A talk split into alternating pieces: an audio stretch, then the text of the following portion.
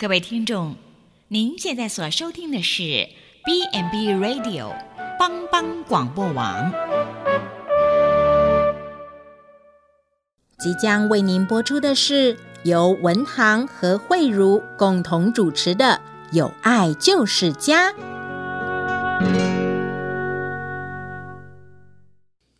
有人用客观的条件来定义什么叫做家，有人从组成的分子和彼此间的关系来表述家的内涵。不论你从哪一个角度来解释，家之所以成为人们一切归宿的源头，那是因为它的核心是爱。欢迎您收听由帮帮广播网为您直播的《有爱就是家》。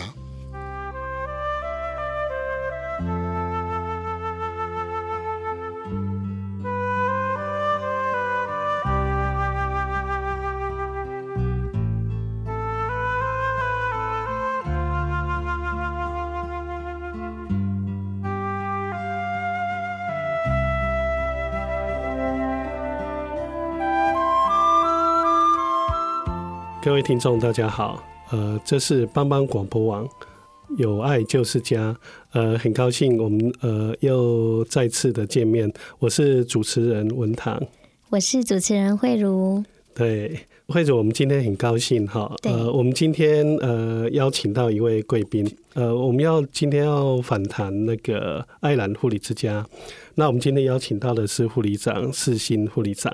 对，我们邀请美丽的护理长来自我介绍一下。对，我们邀邀请到那个很优雅的护理长，哈，那他就是负责呃我们整个爱兰护理之家的整个经营跟服务啊，很高兴他来到我们当中。嗯、我们请呃护理长跟大家打个招呼。全球的听众朋友，大家好，主持人好。你好，对，我们跟那个世新都很熟了哈。嗯，那今天我们特别就是，我们知道在普基的长照教学大楼，呃，主要呃二楼、三楼跟五楼。呃，是设置护理之家，嗯、那呃名称叫做爱兰护理之家，那我们平常都叫爱家。嗯，那呃这一个跟我们的主题也是蛮契合的。对，我们的主题是有爱就是家哈。嗯，那我想呃整个爱家护家的整个照顾理念哈，呃也跟这个蛮相近的，所以今天我们就要找护理长来好好跟我们聊一聊，他负责爱兰护理之家呃整个。经营的理念哈，对，呃，所以呃，首先我们能不能请那个阿长，呃，跟我们介绍一下那个爱兰护理之家，呃，它是怎样的一个照顾机构？其实爱兰护理之家跟呃我们可能听众朋友所知道的护理之家的类型其实差不多。那我觉得比较特别的是说，哎，嗯、呃，可能大家会觉得说，哎，那对于什么？也像有一些日照中心呐、啊，呃，据点呐、啊，跟这种就是护理之家有什么差异？嗯，那我先跟各位听众大家说一下哈，护理之家其实它是比较属于住宿型，嗯，好，住宿型的一个机构。那长辈其实，在这样子的领域服务，它是属于就是居住在这样子的空间里面，嗯，那它也是以家。那以护理为主的一个概念，那跟所谓的日照就会不太一样，所以它更像一个家哦，因为长辈整个就居住在这边，对，而且在这边生活，嗯，是，所以说它其实它是一个比较嗯、呃、像，所以它才会说是一个家的一个概念哈，因为日照一般都是呃有点像托儿所，对他们那个长辈就 白天去而已，对，白天去，然后而且还有交通接送，对对对。相对的，当然就是哦、像可能在这样子的空间领域上，可能居住的长辈类型也会稍微会有一些不同。我们等一下也可以跟各位听众朋友大家就是稍微介绍一下。这样好，那呃事事情我们想很很想了解一下，就是说呃，你以。身为一个护理之家的护理长，那你承接这样一个新的大楼，呃，这样一个全新的呃爱兰护理之家，你在整个经营的理念跟你的服务、你的照护的一些理念，你怎么去将这样的理念去带领整个团队，呃，将理念能够实践出来？其实我觉得这是一个全球都必须要去面对的一个问题。那我觉得我还算我算是很幸运，就是我觉得上帝眷顾我，让我在这样子的呃这样子的环境去发挥我的所长。那其实台湾步入高龄社会，其实已经是不可逆的趋势。那相对的老年人口因为急速增加的关系，所以其实，在因应高龄化。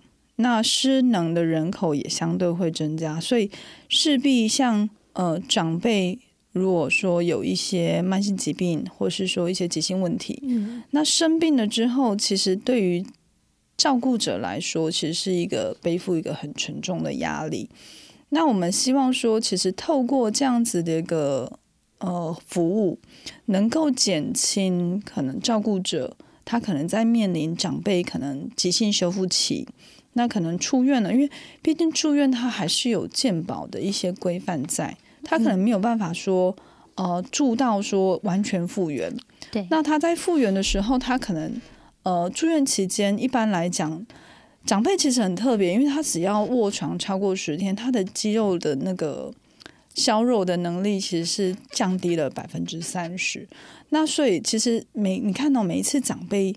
呃，一次生病，然后就一次衰退。对，而且对家属来说，其实那个是一个很大的照顾压力。那我们也希望透过一个这样子的服务，那一个这样子的环境，让照顾者说：“哎，其实，在出院之后，他有一个安心的空间的领域，是他可以呃，就是委托我们照顾。那其实我们照顾的概念，其实是我们不取代长辈的功能。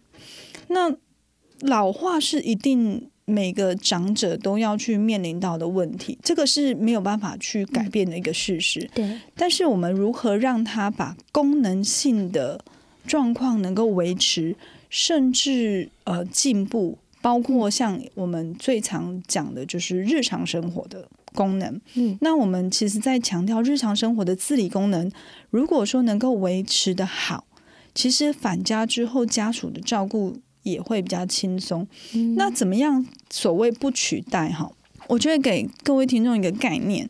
那我觉得现在这个社会已经不是说好像付钱，嗯、呃，我我我相信还是有一些长辈会有这样的概念，就是说，哎，我付钱，我就是要来让你服务，嗯、那我就是什么都不做，我就是躺在那里，就是茶来伸手，饭来张口，很多人都有这种想法。对，但是其实换个角度说，就是用进废退。当你越去使用的时候，你的功能性是可以维持的。嗯，可是当你不用了呢，就是大家可想而知，它就是慢慢退化，甚至急速的退化。嗯，那在护理之家，它比较不同的，有别于就是其他一般机构是说，我们其实也导向三步政策。嗯，就是不卧床、不尿布、不约束。那我觉得这是一个非常大的挑战。那在不约束的过程中，哎，其实有些说啊，我我我为了怕他跌倒，所以我要约束。我觉得这个其实有时候都是，呃，机构间跟家属之间其实没有一个很好的一个评估过程，才会有这样子约束的发生。因为如果说你在入住的时候，你对这个长辈他的习性、他的过去经历背景，然后他的一些生活习惯，还有他现在的一个功能性状况。如何去做一个个别性的照护计划拟定？那怎么样去循序渐进的去做引导，然后去鼓励，然后利用他可能有兴趣的，利用他可能喜欢的事物，去呃呃鼓励他去完成某一些小小动作。嗯、那接下来说，诶，其实我们不小看每一个生活中的小步骤，嗯，比如说梳头发。但是说，哎，梳头发就梳头发啊，好像对我们正常人来说很简单。对，嗯、没错。但是对于长辈来说，哎，你有没有想象过梳头发的这个过程？它是不是一个肩关节的活动？它是不是一个肩部呃手部力量的一个训练？那你不单单说左手梳，右手也可以梳啊。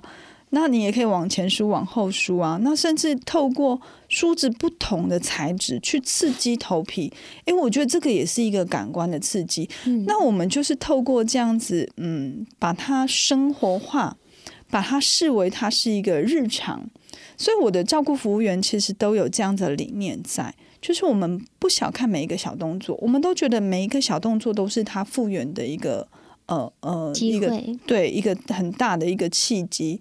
所以，嗯，就是现在的概念已经不是说，好像就是呃，服务就是一次到位，不是。我们其实是给 game 叫狗了，嗯嗯，就是不是加法的照顾，就是好的照顾。有时候适时的只是协助、辅助、陪伴，然后甚至就是鼓励。我觉得这个才是现在一个当道的一个一个一个照顾的方式。是哇，那个非常非常感谢。好，所以刚刚那个副理长跟我们介绍到一个蛮蛮新蛮翻转的一个概念，就是用尽呃废退这个观念，我觉得呃这个是蛮重要的哈。那我刚刚从护理长的整个分享里面，又听到一个很重要的服务理念。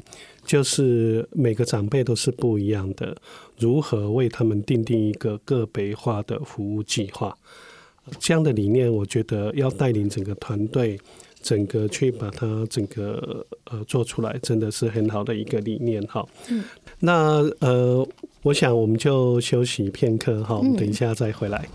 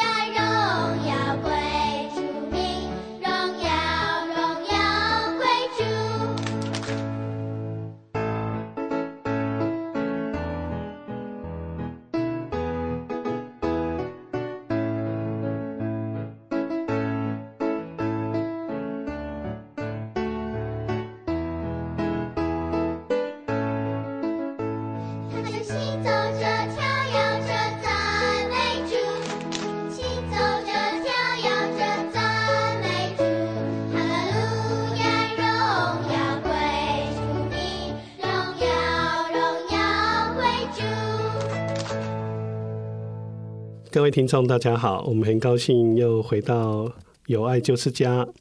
那哎，护理护理长，呃，我想再请问你一下哈，嗯、就您刚刚跟我们介绍，呃，有这么好的整个照护的理念哈，那可不可以接着再跟我们介绍一下，您对负担一个这样全新的护理之家，那我想你一定有你内心的愿景，可不可以跟听众朋友分享？其实我们就是秉持着埔基的整个愿心跟核心价值，就是容身一人，然后尽心尽心尽力尽意爱你的主，那又爱邻舍如同自己。那我觉得，其实埔基在整个在创设爱兰护理之家，本来就不是以盈利为目标，其实整个经营目标都是在收支能够平衡。那其实我们是主要是在永续经营，因为我们希望一个好的照顾面能够追求到就是全国甚至全球的一个照顾水准，那也能够服务像呃，因为普里地区很多都是偏乡，那其实偏乡它有很多被需要被照顾的民众，那我们希望说这样子的一个创设能够呃整个团队的照顾能够延伸到整个。嗯，大埔里，然后甚至整个全台湾，然后呃，能够让我们提供一个安心、然后舒适而且有尊严的一个地方，让长辈居住。哦，嗯，那这样听到啊，嗯，护理长的这个愿景，还有刚刚的分享，嗯、就会想要说，因为其实各位听众朋友没有看到护理长，他真的是一个很年轻又美丽的护理长。那我就会想要知道说，那护理长你这么年轻，可是你就可以带动这样子的团队，而且有刚刚这些的照护理念，感觉都是蛮蛮前卫的，因为应该跟听众朋友听到的护理之家。还蛮不同的。那想要知道说，哎，那护理长之前的一些专业养成，那还有一些经历，可以跟我们分享吗？嗯，跟听众朋友大家分享一下哈。其实，哎，我本来不是长照领域的一个一个一个专业哈。我我其实是急诊急诊出身哎。嗯，我其实 对急诊护士，对我我其实是急诊护理师哈。我其实，在急诊工作了七年。那我发现说，其实护理的工作，呃，我遇到了一个瓶颈，因为我发现说，哎，我嗯，有好像好像局限了什么。那我觉得也是因缘际会。那我的主管就询问我说，那有没有兴趣？嗯、呃。到长照领域试看看哦，那我就从一个急惊风变成了一个慢郎中。对，本来是一个那个脾气还蛮，因为我觉得好像大家对急诊护理师好像会有点感觉，好像就是因为要快很准嘛，对对对，要快很准。对，然后变成一个就是要哦，讲话要非常的温柔，然后要缓慢哈。但其实那个步调，其实我中间。对我来讲，其实冲击还蛮大的。可是其实，呃，我后来其实接触了长照领域之后啊，诶，我才发现说，诶，我其实，在长照，我才把护理，我我所学的护理，诶，我护理读了七年哈，我把它当成医学院读，不是因为我留级，是因为我一直读。好，然后诶，我才发现说，其实，在长照，我才能够把我的护理发挥到最大，我能够说把。一个长辈当做是一个全人的照顾，我不单单照顾他这个个体，我要照顾他的慢性疾病，嗯、我要照顾他的健康促进，嗯、我要怎么样去控管他，我要怎么样去促进他的生活功能，那我甚至还要照顾到他什么，他的家庭，他的家庭，对，对，然后还有什么，还有他的经济，然后整个社会的关系，那其实，哎，这个才是我护理。学到我应该要有独立的行为，我要有独立的计划，能够落实执行在这样子的一个照顾上。这个这个就跟我在急诊室差异很大，这个是很不同的东西。嗯、那大家会想说，哎，急诊室应该是也很不容易。其实可想而知，其实，在急性医疗很多其实都是需要医疗医嘱。那我们其实都是在归附在医嘱之下去执行的东西。可是护理之家呢，它就是非常个别化，它必须要透过很多的 idea。就像我刚刚有提到说，每一个长辈都很特别，嗯，每个长辈都有自己的个性，都有自己的习惯。那你如何去透过他的这样子的一个观察？然后透过家属诶给你的一些讯息，甚至他日常生活表达出来一些语言啊、非语言的一些动作啊、行为，那我就要透过这些很细微的习惯之后，去把它记录下来，我才能够知道说，哎，原来这个长辈他可能要透过。哦，可能就是喜欢那那好脆，你知道吗？嗯、就是那个高夹子，那个高勒子，哦，他就会越来越棒。那有一些长辈呢，他可能就是比较害怕，比较退缩。那我如何用陪伴的方式去让他一步一步的让他感受到进步？哎，这个是真的是完全不同。那我到目前为止没有所谓一模一样的长辈，他们都是很独特。都是一个很个别的一个个体，嗯、那而且你知道吗？其实我觉得带团队哈，刚刚有说过，其实为什么团队会愿意朝着这样子的理念去执行？我觉得是成就。嗯，我让他们看见了，说，哎，原来在照顾长辈的过程中，我们可以如何慢慢的引导他，怎么样去。呃脱掉尿布？我怎么样慢慢引导他说开始可以站起来？所以，我们其实不是说哦，你躺躺床，你一下就要起来走，这是不可能的。我们从躺、坐、站、走，嗯，这样子的步骤去循序渐进。躺床的时候，我如何去鼓励他减少卧床的时间？那甚至我怎么样让他在床上有可行的运动，去让他肌肉不要去萎缩？那我觉得这样子的照顾，那我也让我的团队看到每一个长辈，哎，成功站起来，甚至成功的返回社区的时候，他们觉得说：哇，原来。我们也可以做得到这样子。我说，其实这些都是在你们日常生活，把它就是把它重视他的日常生活的小细节，嗯、你们都可以做得到。哇，我真的听到很不一样的一个全新的观点。刚刚刚从护理长跟我们分享的里面，嗯、呃，我听到以前不曾想过的一点，就是说。哎，我原本以为护理之家里面当家的，呃，在我的刻板印象里面还是医师。嗯、那护理长告诉我们说，呃，其实一个护理之家，呃，整个当家做主的是护理。那这个真的是这样听起来，真的护理之家就很像一个家庭，在整个护理长带领之下，然后带领整个团队去经营这一个家庭，对，真的是很棒的一种照顾方式哈。对啊，真的。那而且这边的话，就是那我会想知道说，那嗯、呃，因为很多人可能也会觉得说，哎，那护理之家为什么会需要？就因为有的人就会一直问说，哎，那我们在里面会有几个人照顾几个人？就人力配比，对对，人力配比。大家好像稍微有概念，对对对，就会就会问这个问题。对对对，那嗯。因为呃，我们知道说，像医院就会有轻呃比较像爱朗护理之家或者重度护理之家。那嗯、呃，一般人会不会就是会比较以为说啊，重症好像哦比较严重，所以比较多的人力。可是好像实际上不是这样子。嗯，其实我跟听众朋友大家说哈，其实嗯、呃，长辈卧床之后啊，其实。嗯，照顾上其实他卧床，他反而是就是有点照本宣科啦，就是时间到了，我做我该做的事情。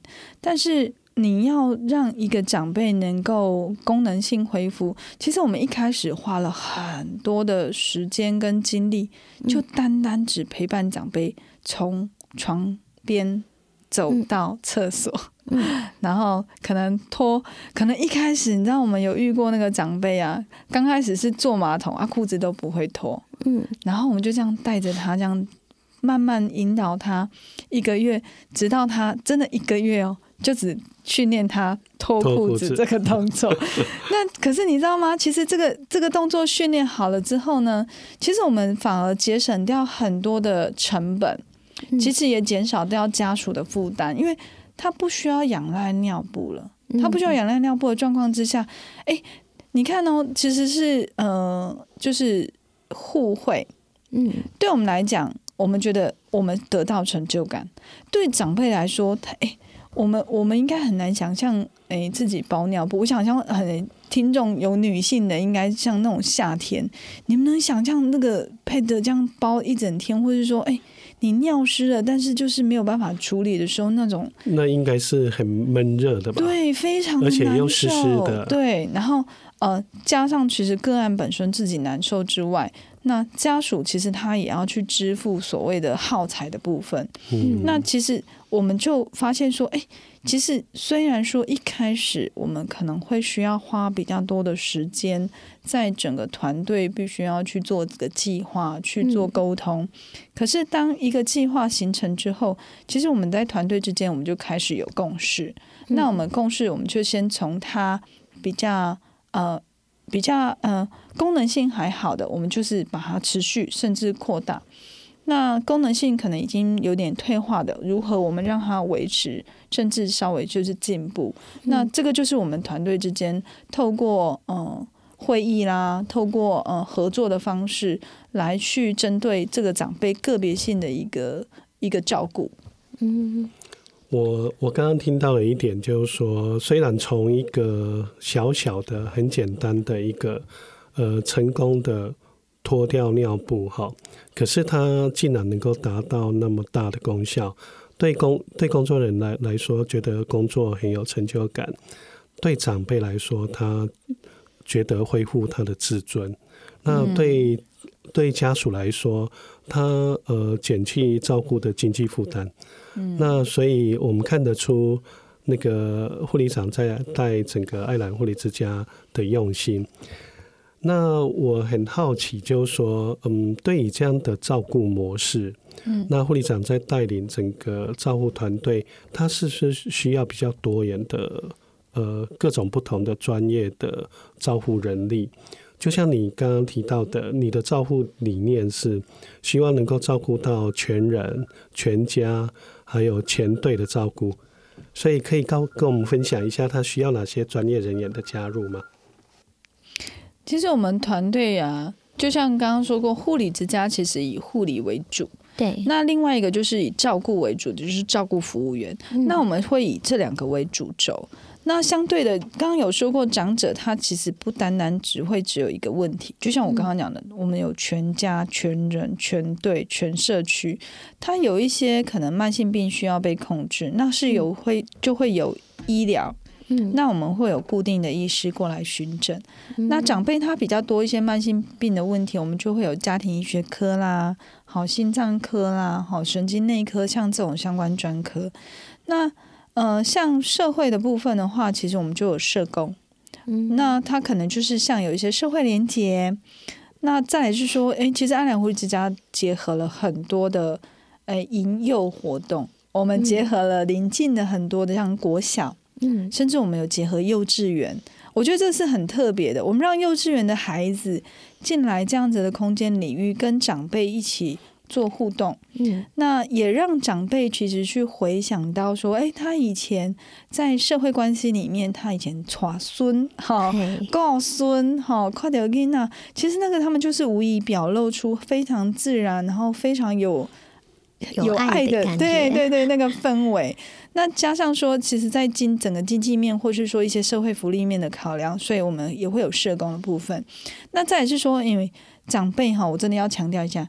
诶，其实年长者哈，有时候真的会为了诶，就是觉得好像就一个人，所以不用煮的太太多，好像就青菜夹夹，就是一个人吃，对，一一一碗饭，然后一锅卤肉或怎么样，其实就会有营养失衡的问题哈。我觉得这是大部分长辈都会面临到的。那其实这个就会造成所谓的肌少症。那肌少症其实会让你的身体质量其实是下降。那也会让你的身体功能其实变得不好，那我们就会有营养师进来，针对呃长辈的整个营养健康状况来去做一个营养调配。那另外还有就是长辈其实很常见，就是有多重用药。嗯，对，不是有啊，加个爸，一把一大把，你甭加个爸哈，我宁愿你甭加个爸，也不要有啊加个爸哈，因为长辈其实常常都是因为哈。嗯、呃，可能就是因为有一些慢性病的问题，加上退化，那可能有关节啦，好，可能有一些肠胃啦，那其实这些其实都可以透过你的生活习惯去做一个修正，比如说你的坐姿。像长辈其实很多都是这都是撸这撸歪，你知道吗？嗯，就是做到好像就是屁股悬空、腰悬空。那其实这个可以透过坐姿就去改善。那甚至有些人说，哎，我有退化性关节炎，那我膝盖就是常常会觉得不舒服。嗯、那我觉得其实这也要透过专业。那是不是你的椅子太软？是不是你坐姿的角度不对？那。变成这样子，他们就会觉得啊，我一点点不舒服，我就要吃药。那甚至长辈很常见就是肠蠕动下降，那可能就会便秘，可能解便就不顺。那这个其实跟你的膳食纤维是不是摄取足够，你的水分是不是摄取足够，你有没有足够的运动量？那长辈常常都是透过这些小问题，就就说啊，我本来跨多几颗，然后就吃了这颗药，然后我来看哪一颗就吃了什么药，就变成说他其实变成。诶，其实药物的副作用比它药物的作用还高哈，所以我们也有药师，我们也有药师进来来去做一个药物整合，那甚至就是剔除一些可能不必要，就是也跟医师来去做沟通，是不是可以把他的一些药物做减少的动作？那也透过减少药物去减少它的副作用。那我们透过像我刚刚讲的，我们透过一些生活的方式去改善它本身可能呃。可以呃，不需要透过药物而去改善的一些症状。嗯，嗯哇，这样听起来真的整个团队就好庞大，对啊、很真真的不容易哈。对对对，所以可以可以听得出来，在爱爱兰护理之家，整个照顾是很细微而且很贴心的、嗯、的照顾。而且呃，因为我们照顾的是一位长辈嘛，对，所以要考虑到多面向。那多面向就需要一个。比较多面向的专业人员加入这样的团队，对对对，这样听众朋友应该觉得哦，真的，其实有时候呃，专业的照把让长辈接受专业的照顾，真的是一个很棒的选择，并不是把它丢到那里去。那呃，我们先休息一下，那听一下音乐，待会再回来。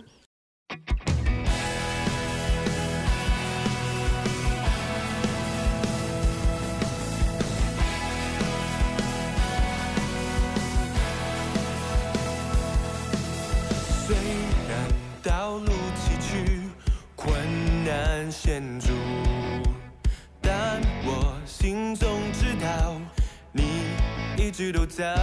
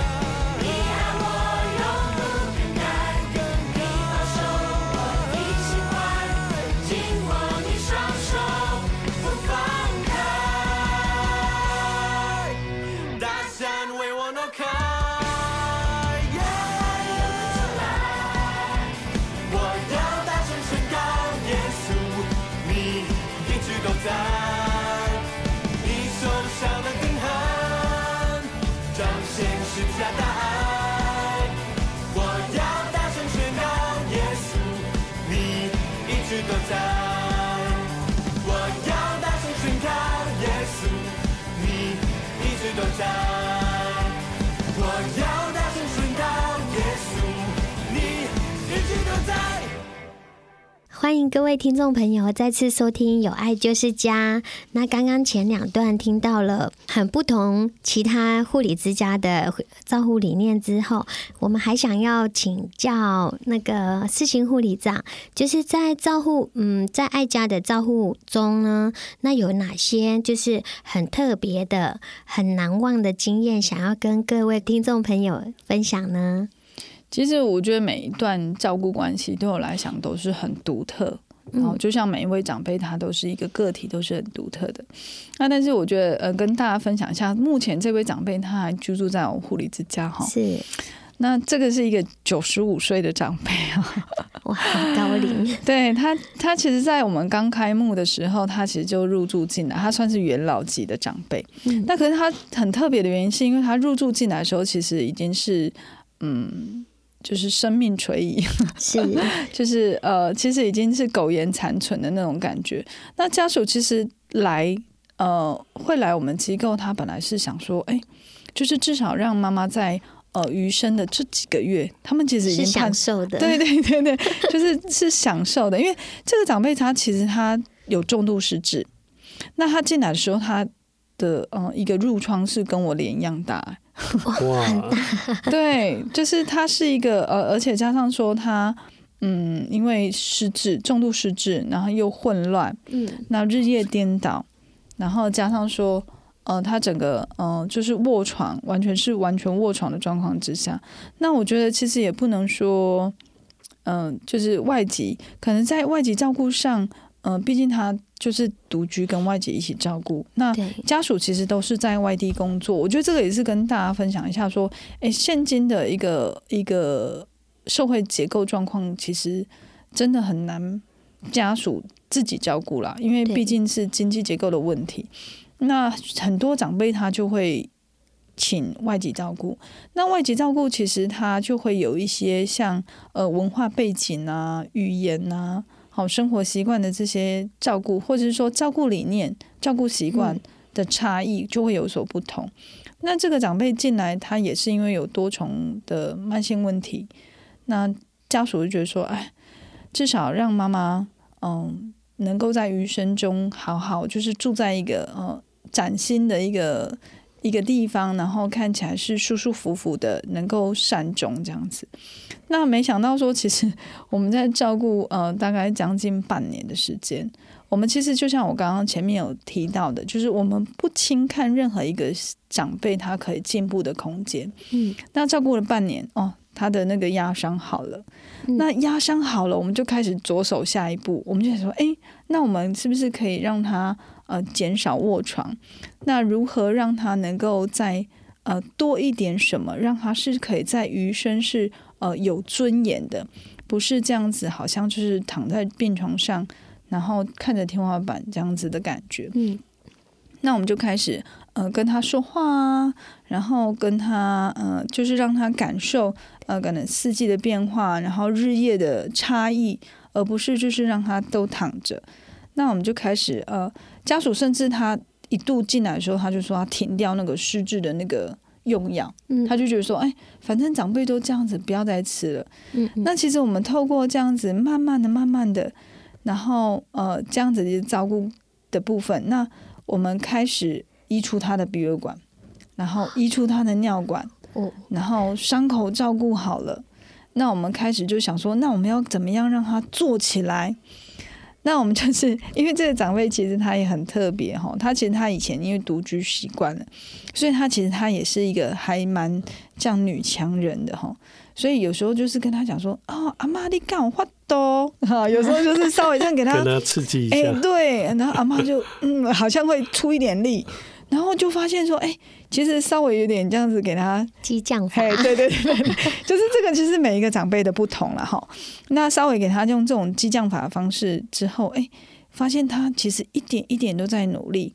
那呃，我们也透过医疗，因为刚有说过他失智，然后加上日夜颠倒的状况其实比较严重。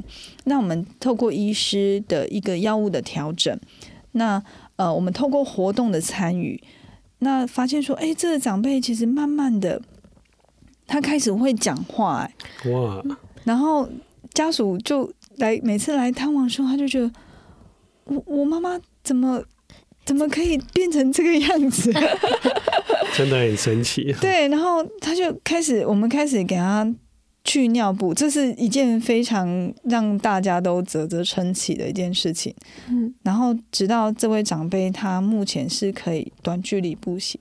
哇，所以而且家属，你知道，每次家属来探望的时候啊。长辈都会讲说：“哎，你你好，你卡紧等起，你卡紧等起，不是客套话哦，是真的。因为他说你卡紧等起，我带够被参加什么玩的。然后家属就觉得说：啊，天哪，我的妈妈怎么会变得这么，怎么会变得变得这么的，就是对，就是就是他觉得说，哎，他其实他不是那种，就是。”躺在床上，然后要等着人家去换尿布啊，等着人家去喂食这样子的状况。那他到现在，他可以自己去晾衣服。哇，真的整个活跃起来。对啊，对。虽然说他已经非常高龄了，但是我觉得我们不要去迁就他的年纪，嗯、也不要去迁就他现有的身体状况。我们要去发掘说它还有的功能，甚至可以进步的空间，这个就是我们的一个照顾模式。嗯，这真的是一个很棒的照顾照照顾的模式哈。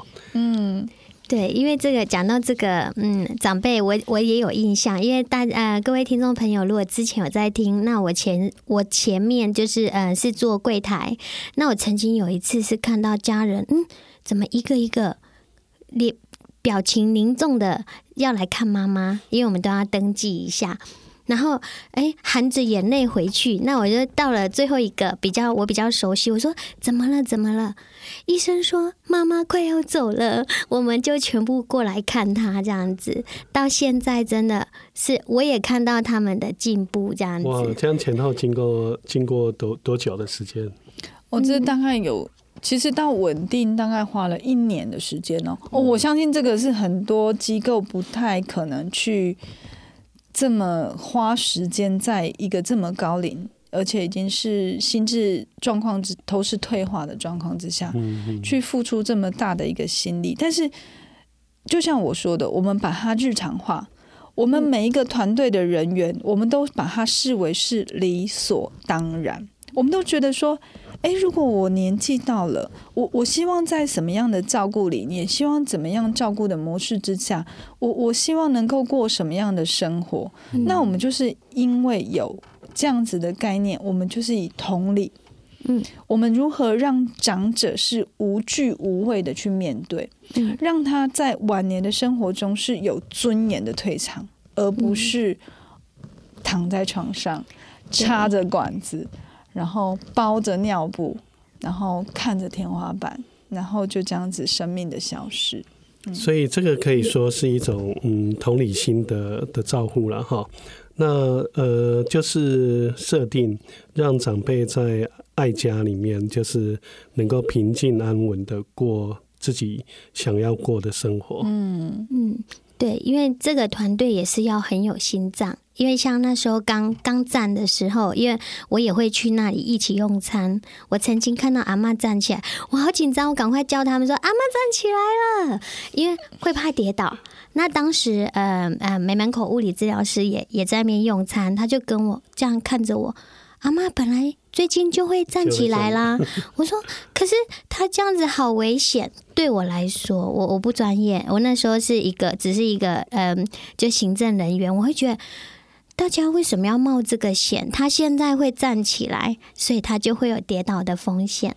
那他不是坐着、躺着比较简单吗？就不会有跌倒风险。所以这个就是不一样的地方。因为呃，相对我们会跟家属就是沟通。其实你如果希望他的生活是有尊严的，你就不应该限制他。所以其实可以跟听众朋友大家讲一下。呃，我们在爱兰护理之家整个。的大楼的环境，我们都是独立套房。嗯，那每一间房间都有自己的卫浴。那我们虽然说套房，他就觉得说，哎呀，那行不行有碰意，行不行有电吸？其实我们是不希望这样子。我们、嗯、我们的空间其实是小而美，小而精美。嗯、是对，因为你看哦，你如果房间里面有电视，你觉得你会怎么样？嗯，赖在房间里整面，天 整天都在房间，整天就在房间里面，就躲在房间，其实他就没有社会关系的一个互动。那我们其实呃会做套房，其实我们是考量到每一个长辈他有自己的独特性，他也有自己想要保有隐私的功能。那、嗯呃，我们每个房间都是无障碍的厕所，嗯所以他其实他可以在就近就可以呃如厕，那也。也，我们也考量到，因为长辈年纪大的脚程可能没有办法维持得很久，嗯那我们透过简易呃整个空间概念的设计，如何让他能够轻易的，然后能够轻松的就可以去完成他可能日常生活的一些自理能力的部分。那我觉得，因为容易了，所以就愿意。那加上说，哎、其实我们刚刚有讲说，躺、坐、站、走、跑。你知道，我们有时候训练一个长辈，光坐的稳，就是一个考，就是一个很大的考验。就像这个长辈也是，大家你看哦，在嗯嗯，我我相信很多听众朋友都有都有这样的经历，就是哎，好像长辈年纪大就要坐轮椅，哎，其实我不推荐哎。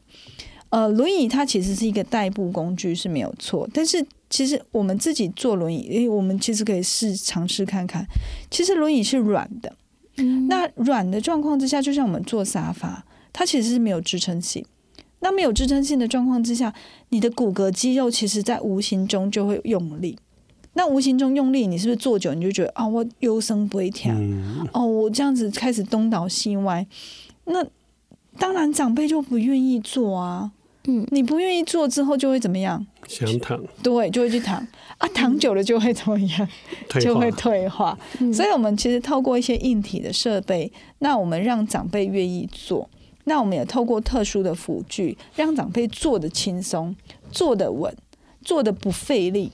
嗯那这样的状况之下，哎，长辈你当然一个活动下来，他他很轻松的完成，他也不会感觉不舒服。那是不是增加了他活动的意愿？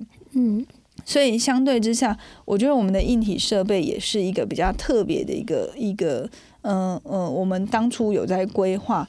那其实这个长辈也就是这样子，慢慢的，然后我们让他脱离了床，让他坐得稳，坐得稳之后，再就是站。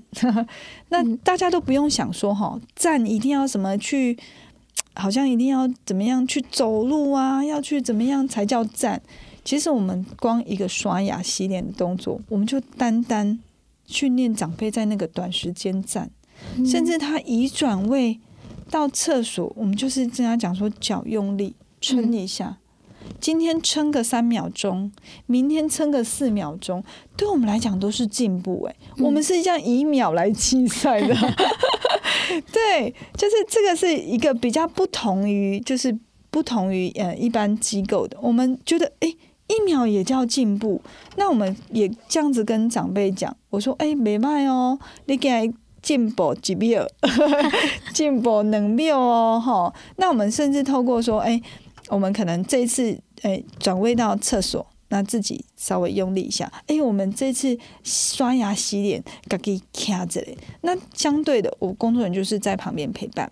那甚至说我透过辅具，我让他能够在安全的环境之下。”让他能够去完成这样的一个动作，那我觉得这个就是呃，大家可以去呃思考看看，说，哎，原来好像我们平常认为理所当然的，原来都不是理所当然，都不是那么简单。对，好，而且爱兰护理之家又在长照教学中心，那我们是不是嗯、呃，我们知道就是有一些长辈，如果说我们自己这样的训练，那我们还会再有加强一点点。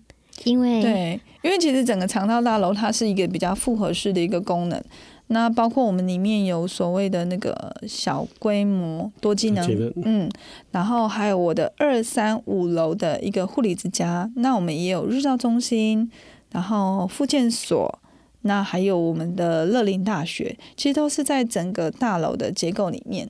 那呃，普济其实它在整个长照领域里面，它其实已经是呃。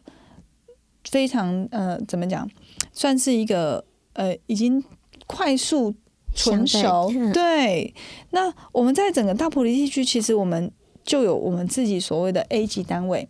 嗯，好，就是我们的愚人之友基金会。那 B 级单位的部分，就像呃，像我护理之家就属于 B 级单位，就是家属如果在照顾的压力啊，那或者说，哎，我们提供一个家属有一个喘息的平台。嗯、那我们除了爱兰护理之家之外，我们还有一个普及护理之家，都是一个属于住宿型的一个喘息平台的部分。那还有我们有 C 级单位，那。其实像我们长辈啊，我要分享一下，我有个长辈其实是三进三出，然后想说，哎、欸，为什么三进三出哈？